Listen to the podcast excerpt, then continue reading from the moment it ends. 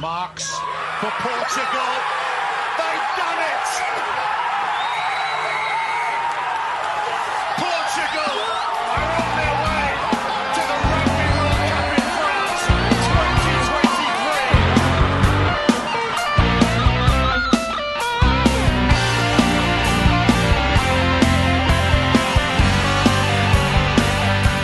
2023. O Uivo dos Lobos, um podcast de Sérgio Lopes.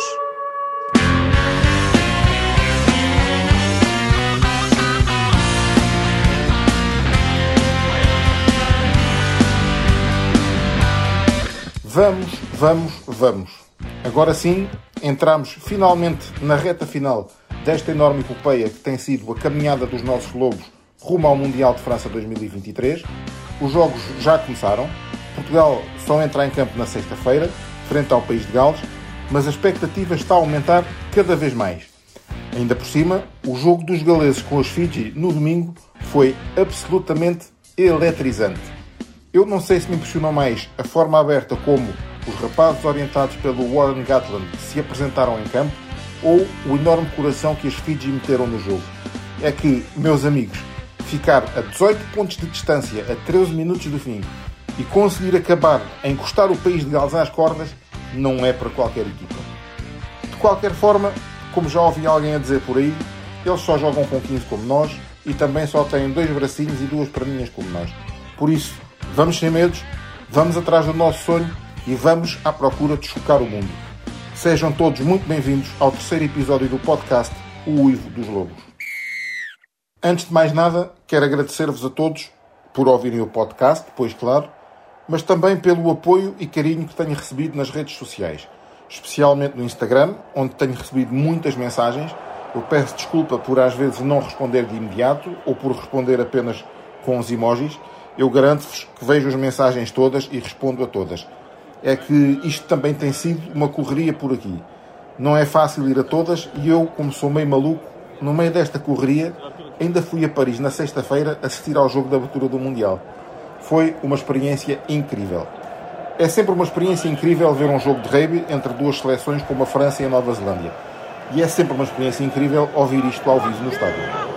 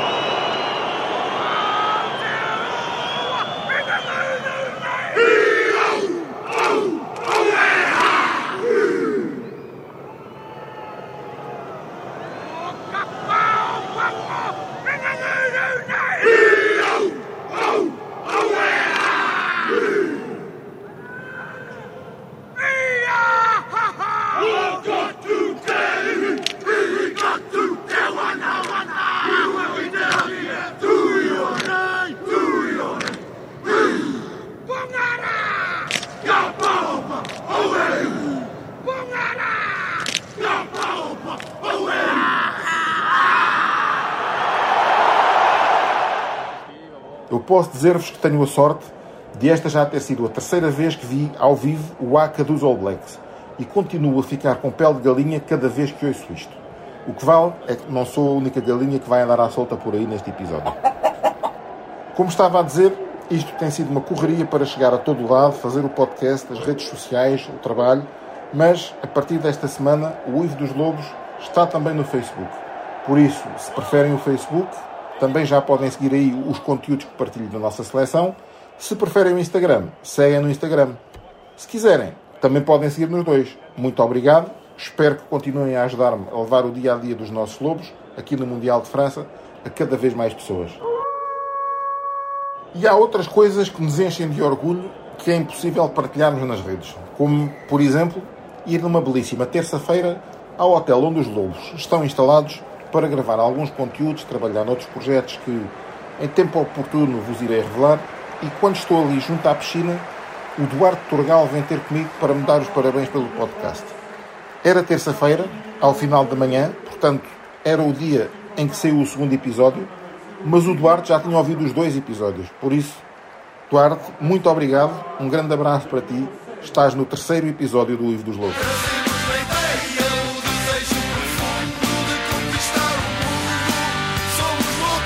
Alcateia 2023.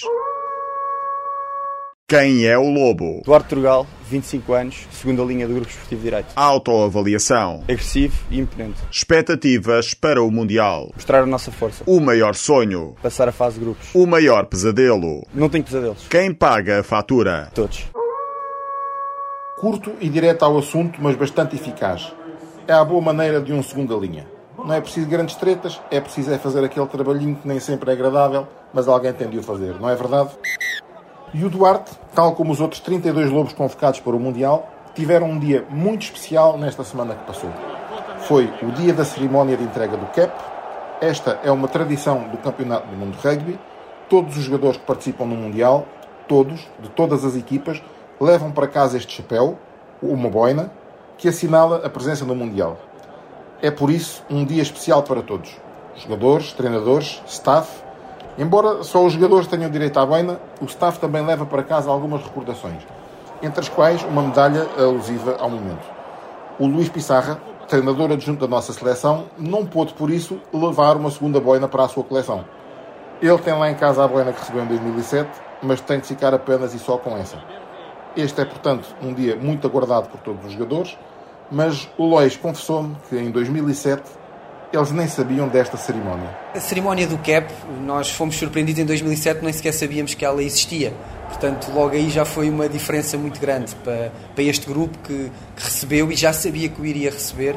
E acho que, hum, acho que é um marco importantíssimo na, na carreira de um jogador. Estar presente num campeonato do mundo, por si só, já é, já é um marco muito importante e uma coisa que vamos levar para a nossa vida. Receber um cap do campeonato do mundo é qualquer coisa que vai ficar para a história, para a nossa, para a nossa descendência e há de ser uma coisa preservada com, com, muito, com muita estima.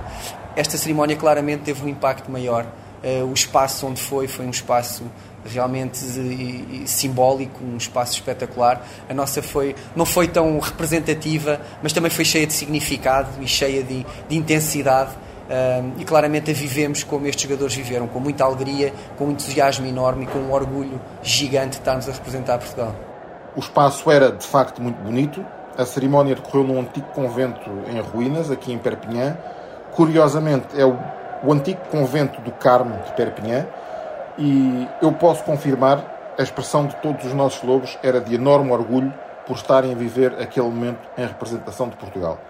Mas esperem lá, então o Lois tem uma tirada destas e não tem direito à apresentação? Ai, tem, tem.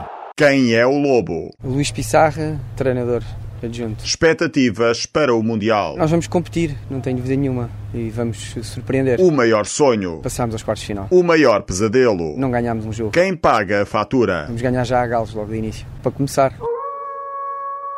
Como disse há pouco, o Lois não teve direito a levar uma segunda boina para casa, porque desta vez está cá como treinador, mas há uma família portuguesa, com certeza, que já tem duas boinas na coleção.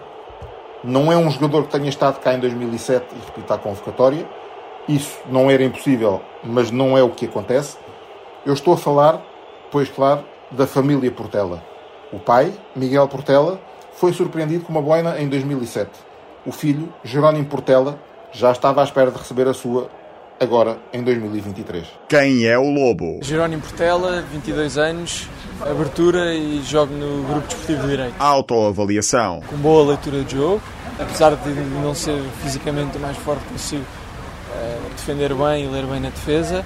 Com boa caixa, bom, bom pulmão para aguentar uh, jogos inteiros. Bem no passe, uh, com alguma coisa a melhorar ainda no chute. Expectativas para o Mundial. Eu acredito que vamos ser uma seleção competitiva em todos os jogos e vamos conseguir ganhar pelo menos um jogo. O maior sonho. Seria sem dúvida ganhar o primeiro jogo contra o País de Gales. O maior pesadelo. Não conseguirmos competir com, com nenhuma das equipas, eh, não conseguirmos jogar o nosso rei positivo e marcar os ensaios que, temos conseguido fazer ao longo destes últimos anos. Quem paga a fatura? País de Gales e Fiji. Não se assustem com aquele splash que se ouviu lá atrás quando o Jerónimo ia falar das suas expectativas para o Mundial. Não foi ninguém que caiu inadvertidamente à piscina, foi apenas uma galinha fora da capoeira que decidiu mergulhar naquele momento. Um dia vocês vão perceber o que é que eu quero dizer com isto. Mas voltando à cerimónia do cap, todos estavam orgulhosos por receber a boina, só que havia um lobo que devia estar especialmente contente. Digo eu, tentando meter-me nas chuteiras dele. Até porque ele tem sido uma escolha regular dos treinadores, quer nos visitantes, quer na seleção, mas foi à faca há menos de um ano e conseguiu estar aqui no Mundial. Tendo em conta que eu em outubro eh, tive que fazer uma cirurgia ao joelho que quase impossibilitou estar aqui, a minha primeira grande vitória foi ser convocado. Foi conseguir o meu corpo corresponder àquilo que era necessário para estar aqui presente. Um minuto que seja já será um, um grande troféu. Por isso não é de admirar que o Francisco Bruno fique contente por jogar um minutinho que seja neste Mundial. Chico, certamente traz mais tempo. Eu acredito que sim. E certamente este não será o teu último Mundial. Quem é o lobo? Sou Francisco Bruno, tenho 28, 28 anos, ehm, jogo a pilar direito no grupo de de direito. Autoavaliação. Tenho uma, uma formação ordenada muito forte, gosto bastante de um- uma boa placagem, portanto, defesa é comigo e joguinho de mãos também. Expectativas para o Mundial. Toda a gente sabe que o nosso grupo é bastante difícil, eh, contudo, não há grupos fáceis no Mundial, portanto, nós claramente vamos encarar cada jogo como para ganhar, seguramente, sabendo que há, há- há seleções bastante difíceis, como Gales e Austrália, mesmo Fiji, eh, e os nossos colegas georgianos, eh, mas penso que temos bastante boas hipóteses de causar algumas surpresas este, este Mundial. O maior sonho. É jogar.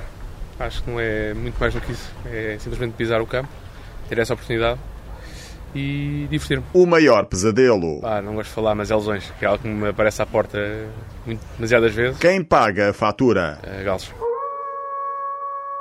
Enfim, eu vou tentar acelerar um bocadinho, até porque vos tenho prometido que isto vai ser mais curtinho e ainda temos a análise do pico para ouvir também. Queria só contar-vos que no outro dia tive a oportunidade de assistir a um dos treinos dos Lobos, do início ao fim. É sempre um gosto ver os nossos Lobos a jogar e nos treinos há sempre aquela tendência para arriscar mais um bocadinho. Portanto, dá para ver ali umas ações muito interessantes. Eu não vou, obviamente, revelar a tática para o jogo com o País de Gales, nem a sei. Essa está no segredo dos deuses e, aliás, o Patrício deve tê-la bem guardada. E é possível que tenha até algumas nuances para lhe acrescentar depois de ter visto no domingo o País de Gales em ação contra as Fiji.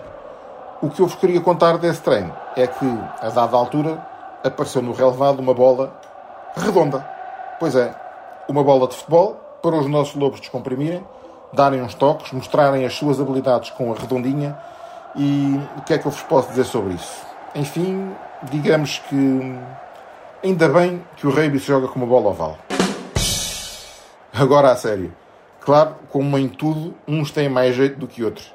Deu para ver que o Storti tem estilo no passe longo, o Nuno Sousa Guedes trata a bola com carinho, ele de resto jogou nas camadas jovens do Foz, no Porto, e o nosso Mike Tadger também leva algum jeito. A ideia de meter lá uma bola redonda, essa foi do Olivier Rieg.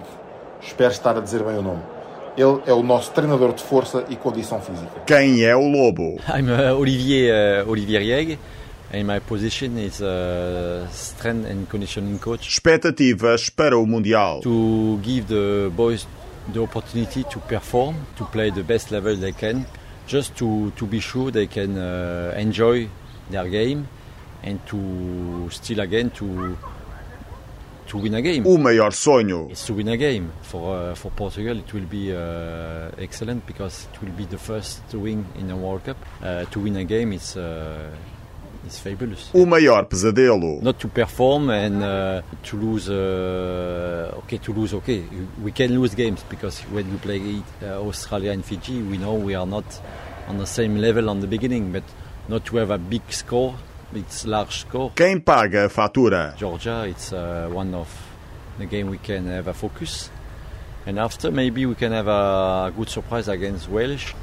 I think it's the opportunity to, to do a surprise. Every World Cup, you have a big surprise. Eu cá não sou de intrigas, mas acho que Strength and Conditioning Coach é aquilo que no meu tempo se chamava preparador físico. Anyway, Seja o que for, o que importa é que os nossos lobos cheguem ao Mundial em grande forma e nisso temos todos a máxima confiança no Olivier, com ou sem bolas de futebol. E hoje vamos ter aqui uma dinâmica um bocadinho diferente no Ivo dos Lobos.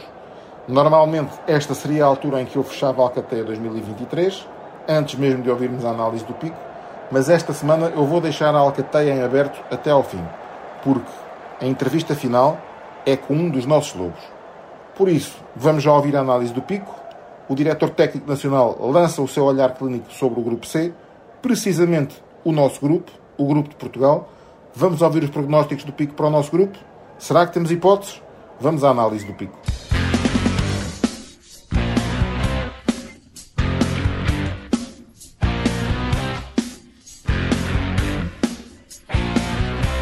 Análise do Pico. Grupo C. País de Gales. Uma equipa que mudou de treinador, tem, mudou alguma da, da sua forma de jogar, não faz muitos erros, tem, tem, está baseada nas suas fases táticas sólidas, eh, habituada também a ter uma boa, uma boa defesa. O ponto forte. Será uh, uma equipa física bastante consistente. O ponto fraco. Na velocidade de jogo, não, não são capazes de, pelo seu tamanho, não são capazes de acompanhar. Austrália. Lá está, outra, outra equipa que alterou e mudou o seu, o seu staff, que mudou a forma de jogar. É um jogo mais calculista, mais, um bocadinho mais conservador, que vai ser, especialmente no Campeonato do Mundo, é sempre, é sempre importante. Vamos ver, tem vindo a subir, o rendimento viu-se pelos últimos jogos, tem sido em subida. Uh, não sei se com, no Campeonato do Mundo estará ainda ao, àquilo, ao nível que, que espera, mas Austrália é a Austrália. O ponto forte. Será o ser um outsider. O ponto fraco. Tem alguma, em termos nos avançados, tem uma, não, não, tem, não são consistentes. Ilhas Fiji. Uma equipa que tem gerado muita expectativa pelo seu desempenho no Super Rugby. Vê-se até pelos últimos resultados que é uma equipa já mais compacta, já não é aquilo que era antigamente que fazia muitos erros e que, que era passava do 8 para o 80 com, com, grande, com grande facilidade e em que também as suas fases táticas também eram algo irregulares. Neste momento nota-se que é uma equipa já mais compacta, mais, mais madura, digamos, e poderá ser um outsider neste grupo e poderá ser uma, uma, agradável surpresa no grupo. O ponto forte é a sua imprevisibilidade, o conseguirem jogar de todo lado. O ponto fraco manter a consistência e filtrar os erros e consistência também nas fases táticas. Geórgia, uma equipa bastante física, muito compacta, já habituada a este, a estes, a estes circuitos, também poderá desempenhar um papel relevante no grupo porque já se torna uma equipa perigosa, porque tem, não é só baseada nos seus avançados, mas neste momento já tem uns 3 quartos interessantes e que, já, e que já jogam e sabem jogar ao alto nível. O ponto forte. O seu pack avançado é um ponto muito forte, melee e o molo é certamente um dos grandes pontos fortes do jogo. O ponto fraco. Tem alguma dificuldade quando colocamos alguma intensidade no jogo e alguma jogo estruturado. Portugal. Uma equipa bastante rápida, joga na velocidade, nas transições. Uma equipa que aproveita isso mesmo, os contra-ataques, os turnovers. Tem uns 3 quartos muito. acho que estão ao nível de muitos, muitas equipas mundiais que estão neste campeonato do mundo. Será sempre. vai ser uma alegria vê-los e porque é sempre um jogo, um jogo interessante, um jogo rápido, um jogo bom de se ver. O ponto forte. Portugal é só pontos fortes, é só, só coisas boas. É uma equipa muito boa nas transições, no contra-ataque, nos turnovers. Uma equipa que boa também de primeira fase, marca bastantes ensaios de primeira e segunda fase. O ponto fraco. A parte física será certamente um, uma das onde se estará exposto na parte do tamanho e o poder de encaixe. O prognóstico do grupo. Austrália Gales Fiji andam para disputar um lugar. Com a Geórgia a bater ali à porta, eventualmente alguma surpresa. Portugal, vamos estar, eh, acho que vamos estar empenhados em fazer muito bons jogos. Acho que a Geórgia, como poderá ser o nosso jogo, em que poderemos ter uma, uma vitória. Uh, os outros, acho que relativamente aos outros jogos, acho que podemos fazer bons jogos, podemos criar uh, dificuldades, mas acho que é uma, é um, acho que também é um, é um momento importante também para, para a equipa para ganhar, uh, vai ganhar experiência, vai ganhar e ganhar, ganhar maturidade, até para porque não pensamos que isto seja o, o fim, mas que seja o começo, até porque muitos deles estarão certamente em 2027 também na Austrália no próximo Mundial. Portanto, é um, é um grande desafio para a nossa equipa, mas penso que acho que eles devem estar eh, animados e devem estar e fazer o seu jogo e acho que mais do que pensar nos resultados será desfrutar dos jogos e depois o resultado logo se vê no, no fim e talvez aí possamos fazer algumas algumas alguma graça e algum e ter eh, resultados inesperados.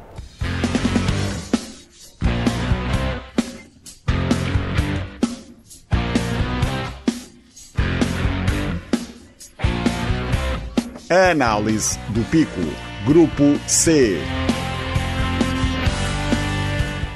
Então, deixem cá ver se eu percebi bem. O Pico diz que o país de Gales tem dificuldades com a velocidade dos adversários e depois diz que Portugal é uma equipa muito rápida. Hum, eu estou a gostar de ouvir. Eu estou a gostar cada vez mais disto. Ah, e uma coisa que também já reparei. Neste episódio apresento-vos seis lobos da Alcateia. Seis. E agora faço aqui um pequeno spoiler alert, porque ainda só vos apresentei 5 lobos. Mas já reparei que todos os seis, todos, dizem que quem vai pagar a fatura é o país de Gales. Eu juro que não fiz de propósito, planeei este episódio e os lobos que ia apresentar conforme o que se foi passando aqui durante a semana. Mas isto é uma grande coincidência. Será que os astros estão a alinhar-se? E pronto, estamos a chegar ao fim. Antes da entrevista, queria apenas dizer-vos, pessoal, eu estive agora mesmo a ver o site oficial da revenda de bilhetes da World Rugby e ainda há mais de 700 bilhetes à venda para o jogo com o país de Gales. A esmagadora maioria são de categoria 1, é verdade, custam 116 euros, mas quem puder, não deixe de vir apoiar os Lobos. Se pesquisarem no Google por Rugby World Cup Tickets, o primeiro link que aparece é o do site oficial de venda de bilhetes. Também pode entrar diretamente em tickets.rugbyworldcup.com clicam em ver ofertas no jogo de Portugal e depois têm de selecionar a opção comprar bilhetes através da revenda. Muito importante. No momento em que estou a gravar, também ainda há quase 90 bilhetes de categoria 2, custam 72 euros, já é um preço mais simpático. Consigam categoria 1, 2 ou 3, venham apoiar os Lobos. Eles merecem e um conselho de amigo. Olhem que ir à Austrália daqui a 4 anos fica bastante mais caro, ok? Se vierem a Nice e não conseguirem bilhete para apoiar os Lobos no estádio, então a fanzone oficial fica nos Jardins Albert I, em francês. Ai ai ai, segurem-se, fica nos Jardin Albert Premier. Vemo-nos por lá. Eu vou tentar passar depois do jogo, quando terminar o meu trabalho, para ver o ambiente e tudo isso. Portanto, vemo-nos em Nice, ou então vemo-nos, entre aspas, no próximo episódio do Ivo dos Lobos. Falta apenas revelar-vos quem é o entrevistado desta semana, até para fechar a alcateia. Quem é o lobo? Tomás Appleton, centro, 30 anos e que duplo. Autoavaliação. É pá, vamos passar esta. Ou não? Sérgio. Expectativas para o Mundial. Ser competitivo em, em todos os jogos, nós queremos ir pelo menos uh, ganhar um a dois jogos na fase de grupos. O maior sonho. Passar a fase de grupos. O maior pesadelo. Marcar menos de 4 ensaios. Quem paga a fatura? Jorge e Fiji.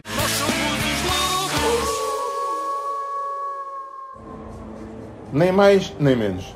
Esta é a semana da nossa estreia no Mundial, por isso, nesta semana, o entrevistado não podia ser outro.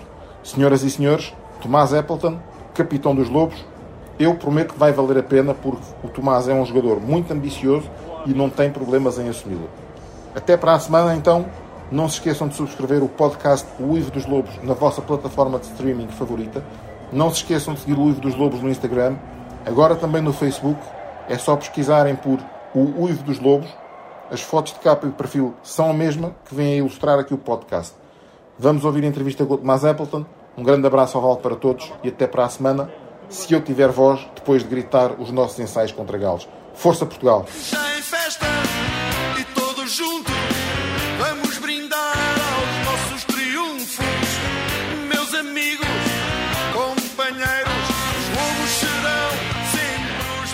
O meu primeiro convidado esta semana só podia ser um, o capitão da seleção portuguesa de rugby, Tomás Appleton. Já estás a notar a diferença, já há muitas solicitações eh, por causa desta participação no Mundial. Não, eu acho que sim. Eu, eu acho que acontece muito e eu acredito que isto seja um bocadinho generalizado, que é as pessoas vão à procura do sucesso. E, e a verdade é que quando nós, numa seleção como a portuguesa, uh, se calhar que passou aqui alguns anos com algumas dificuldades, de repente atingimos o, este sucesso tão grande que é estar no Mundial uh, 2023 e podemos uh, fazer parte disso, que se calhar a, a procura começa a aumentar e, e, as pessoas querem estar mais envolvidas, sabem obviamente que o rugby é um desporto diferente, com valores diferentes e, e cada vez mais nós estamos aqui a construir qualquer coisa uh, que mostre isso mesmo. Já lá vamos ao Mundial e, a, e essa, esse elemento toda, essa coisa toda à vossa volta. Um, começando um pouco o teu percurso no rugby, como, como muitos outros jogadores, o teu primeiro contato com o rugby não foi propriamente amor à primeira vista, pois não? Não, é verdade. Eu, eu quando comecei, eu comecei a jogar rugby por influência do meu irmão mais velho, uh, na altura não, não foi de todo amor à primeira vista. Uh, magoaste ou uma coisa assim? O quê? Se te magoaste. Não, não me magoei, mas eu acho que é, é, não é fácil para um miúdo de 6 anos uh, conseguir ser cativado, porque os nossos treinos enquanto miúdos, com, na altura nos Bambis, que era como se chamava estes escalões iniciais de formação, uh, eram treinos que tinham um pouco de rugby era, e é difícil cativar miúdos. Uh, assim, eu acho que cada vez mais as escolas estão a fazer um melhor trabalho nisso e a verdade é que no meu caso não foi uh, um amor à primeira vista, mas acabou por, acho que na verdade depois, passados uns tempos, acabei por dar uma segunda oportunidade e desde aí comecei e desde aí fiquei. Pegando já por aí de, de cativar os miúdos, um, eu tenho reparado, tu tens referido em muitas entrevistas, em muitas intervenções, que esta participação no Mundial é uma excelente oportunidade para inspirar os, as crianças e os, os miúdos das novas gerações uh, para jogarem rugby. Uh, vai ser assim importante para isso? Eu acho que sim, eu espero que sim. A verdade é que nós, uh, mais uma vez, eu acho que as pessoas, e não só os miúdos, mas isto é uma coisa transversal a toda a gente, as pessoas inspiram-se com os bons resultados e com o sucesso. E, e, no, e quando chegamos ao desporto, uh, o expoente, isto é, é, o expoente máximo disso, que é as pessoas que querem sucesso, as pessoas que querem uh, resultados. E isto é a melhor maneira de, de cativar os miúdos, porque vamos ser, vamos ser muito sinceros, uma equipa quando não tem isso, quando não tem resultados, é muito difícil inspirar as gerações mais novas a quererem estar naquele patamar, a quererem chegar ali, uh, se nós não temos alguma coisa que eles se possam agarrar, senão eles olham, vão olhar para nós com, com banalidade e, portanto, nós, uma das razões que nós que nós queremos e, e estes resultados nos trazem é, é efetivamente isso, é inspirar gerações mais novas a quererem ser melhores, a quererem trabalhar mais, a quererem ganhar, uh, que no final do dia é, é, muito importante. Voltamos aqui um bocadinho atrás, que já referi que jogaste com o teu irmão na Seleção Nacional, chegaram a jogar juntos, e no CDUL, que é o teu clube de sempre, não Exatamente. é? Uh, isto, às pessoas que são de fora do rugby, faz um bocadinho de confusão quando, quando nós lhes dizemos que no rugby vocês não mudam de, de clube, isso é mesmo assim?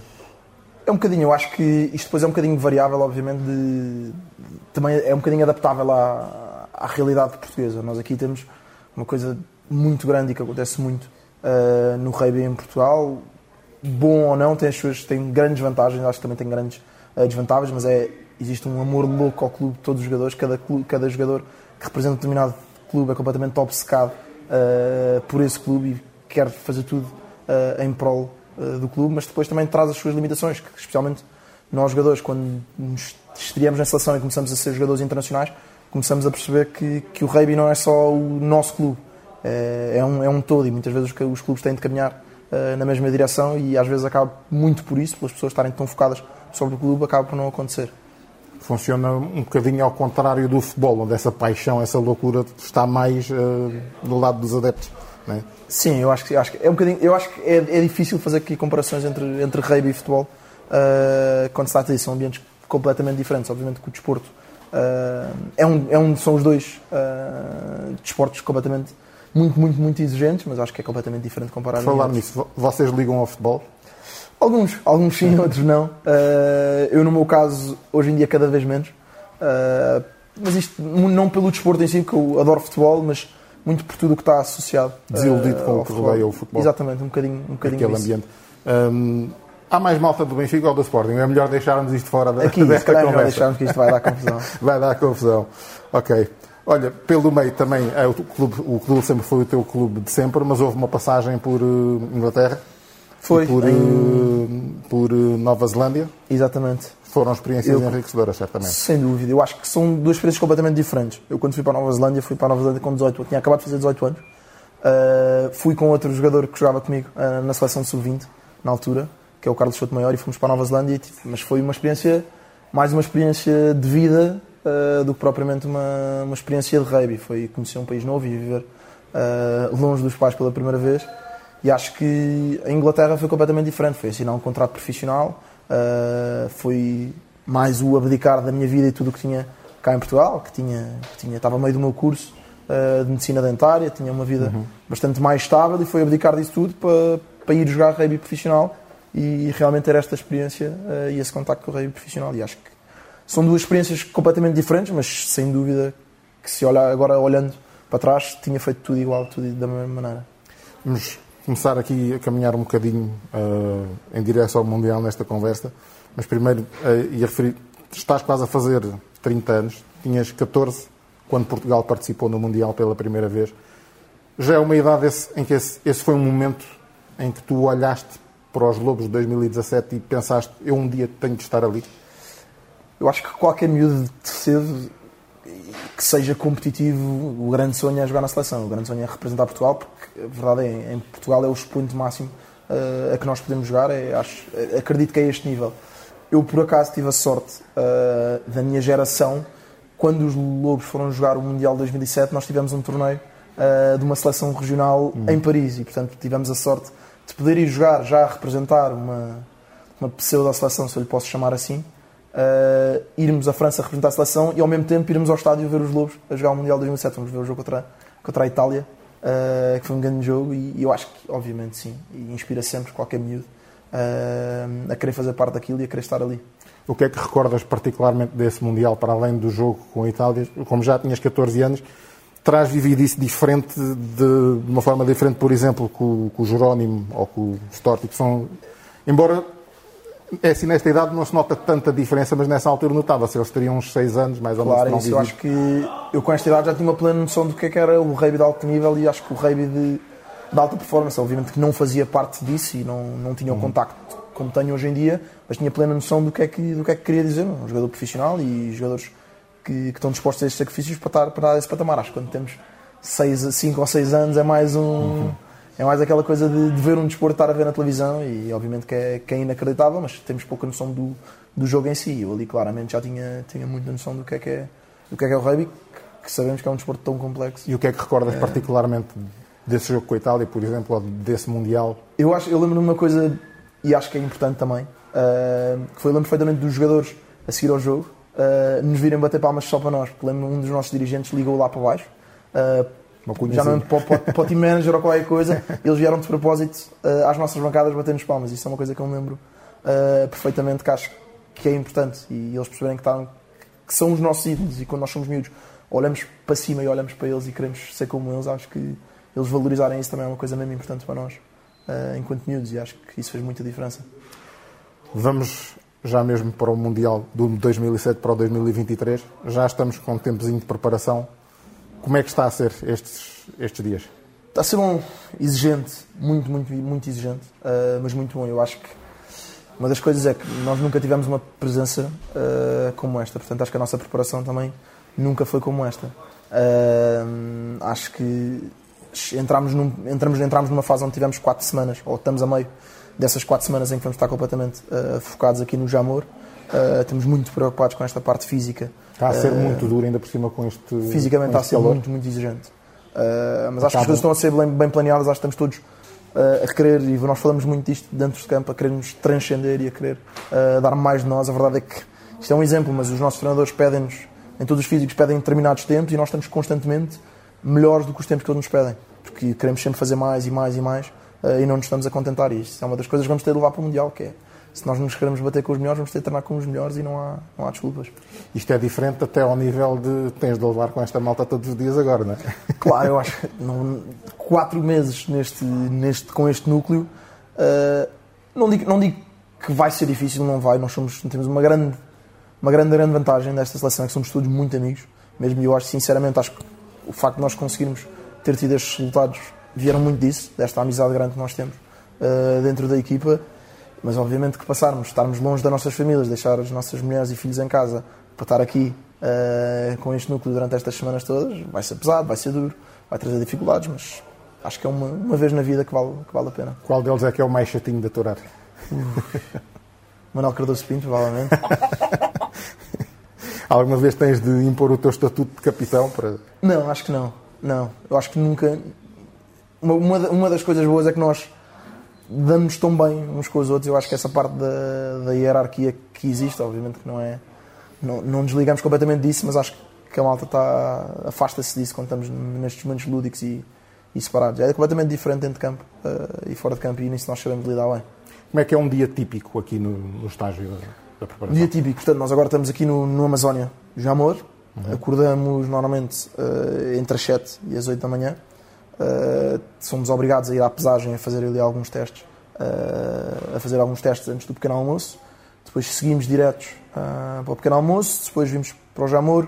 Normalmente temos treino técnico, ou com o Mirra ou com o Patrício, neste caso com o John, estou a falar mais aqui de 3 quartos Uh, fazemos o treino de jogo ao pé, treino uh, de passe, treino algumas jogadas.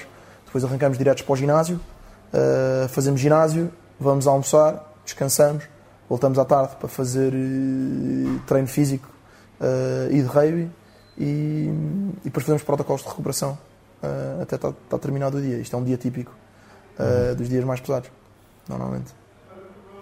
Já algum tipo de. Ou seja, já, já bateu a ideia de que vão de facto disputar um, um Mundial ou ainda estão um bocadinho nas nuvens? Não, não, eu acho que essa ideia está presente desde, desde novembro. Eu acho que tivemos uma coisa logo, foi nós fizemos, tivemos o apuramento e a verdade é que a partir de fevereiro já estávamos a competir outra vez e a competir numa numa a competir numa competição que não tivemos, posso dizer que não tivemos o resultado uh, que queríamos, tivemos um resultado bom, uh, fomos à final do REC, mas, mas não foi o resultado que nós queríamos, porque a verdade uh, é que nós neste momento estamos numa posição em que nos queremos bater com a Geórgia de igual para igual e, e, claramente não, não tivemos ao nível, mas isso, só para responder à pergunta, não nos deixou, não nos deixou ficar nas nuvens com este apuramento ao Mundial. E quando estamos a competir não podemos desligar só porque vamos ao Mundial, desligar completamente estes jogos, isso não pode acontecer, portanto tivemos, viemos à terra rapidamente. Esse jogo com a Geórgia foi importante para, para perceber que ainda há um, um sim, caminho? Sim, sim, sem dúvida. Eu, obviamente que nós sabemos das limitações que temos, sabemos das limitações que temos tido ao longo dos anos, porque a verdade é que nós temos tido, acho que nós temos tido um crescimento muito a pique, enquanto a Geórgia tem vindo a crescer, a crescer, a crescer com um modelo muito mais, muito mais sólido.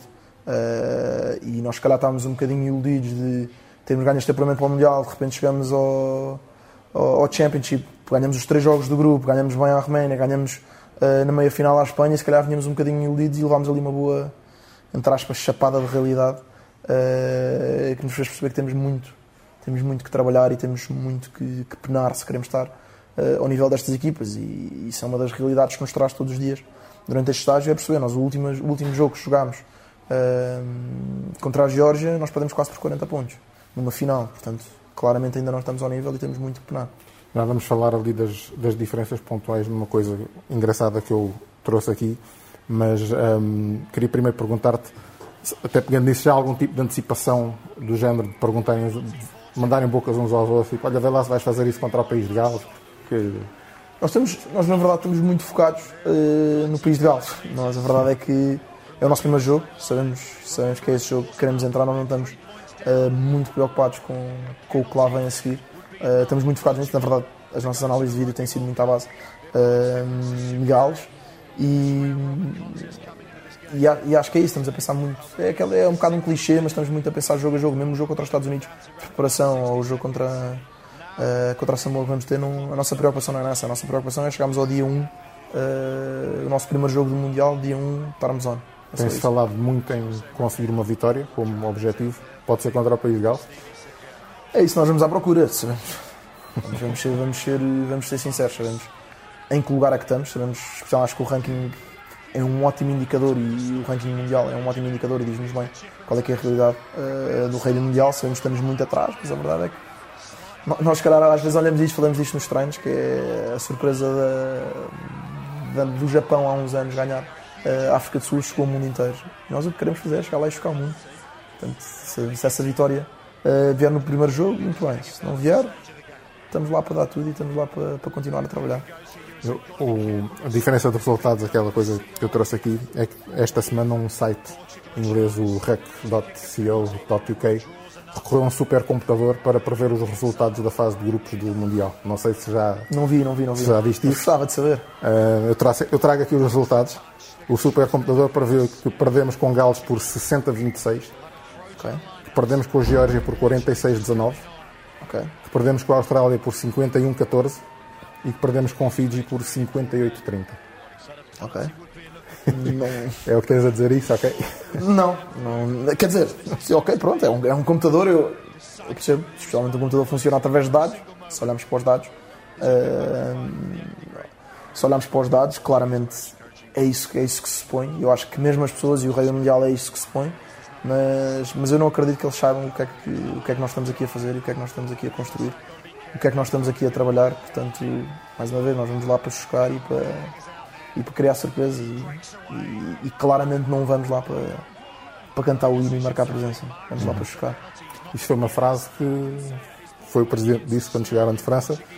Deu alguma, alguma Claro, polémica. eu acho que é muito importante estarmos todos alinhados, uh, estarmos todos alinhados dentro do mesmo pensamento, é pensarmos todos uh, da mesma maneira e pensarmos todos uh, o que é que queremos. E sinceramente acho que isto é uma coisa transversal e, e não há ninguém que duvide disto, que, que nós vamos para lá para competir. E isso ninguém tem dúvida, seja desde, desde qualquer jogador uh, na seleção, aos treinadores, à, à direção, acho que toda a gente pensa da mesma maneira.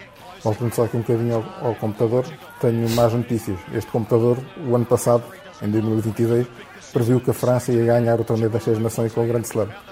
E acertou. Mas em compensação, no Mundial de 2019, eh, previu que seria a Nova Zelândia, muito provavelmente, a E ganhar, ganhar, e e não o país de Gales em segundo. Pronto. Esse foi o jogo do terceiro e quarto lugar, portanto, pode ser que ele esteja É ali um bocadinho ao lado. Pode ser que erro Eh, esteja lá. Conseguíamos eh, chegar. Olha, e o Mundial, já imaginaste entrar com o estádio cheio? É uma realidade completamente diferente. Isso pode até mexer convosco no, no primeiro jogo. Eu acho, que, eu acho que, obviamente, sabemos o quão especial é que é jogar um Mundial. Sabemos que nós trabalhamos há anos para isto. Eu, desde que me lembro, eu estreiei-me em 2014 pela seleção e desde esse momento que eu me lembro só falávamos do apuramento para o Mundial, do apuramento para o Mundial, do apuramento para o Mundial. E nosso. E, e finalmente conseguimos isso e, obviamente, é especial.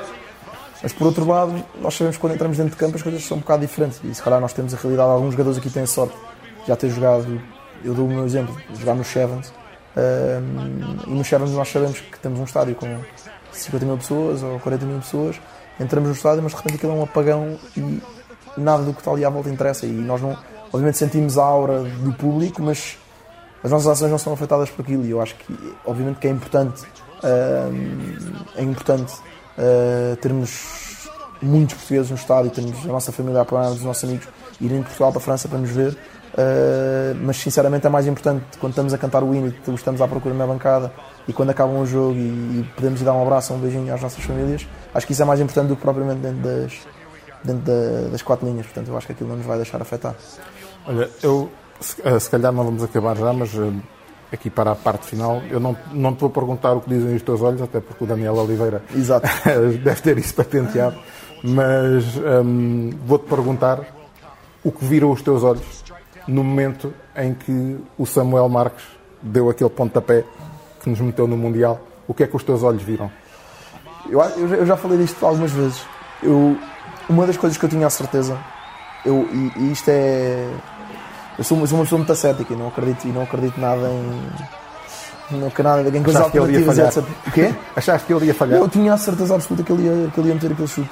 Eu, se calhar, uma pessoa pensa, e isto é uma, é uma crença, ah, mas eu tinha a ideia de que nós fizemos tanto e fizemos e executámos tanto e levámos tanto até ao limite ah, naquele dia, não só naquele dia, mas também no que, no que antes de chegar ali levámos tanto até ao limite que eu acho que as coisas não podiam correr assim. Eu acho que era, era demasiado, ah, demasiado era, era morrer uh, na praia mesmo, termos conseguido a dois minutos do fim ganhar uma penalidade uh, nos nossos 5 metros numa melee, irmos à tush ganharmos uma penalidade, uh, ganharmos a tush, meter um drop a bater no poste e depois falhar a penalidade, aquilo não ia acontecer. Eu tinha a certeza absoluta que o Samuel ia meter aquele chute, mas sempre. Uh, e, e, posso dizer isto de, de peito cheio, que foi um dos momentos mais felizes da minha vida, sem dúvida. Acho que uma pessoa perceber que, que tanto sacrifício, tanto esforço e tanto trabalho uh, dá resultado, eu acho que é, é inacreditável.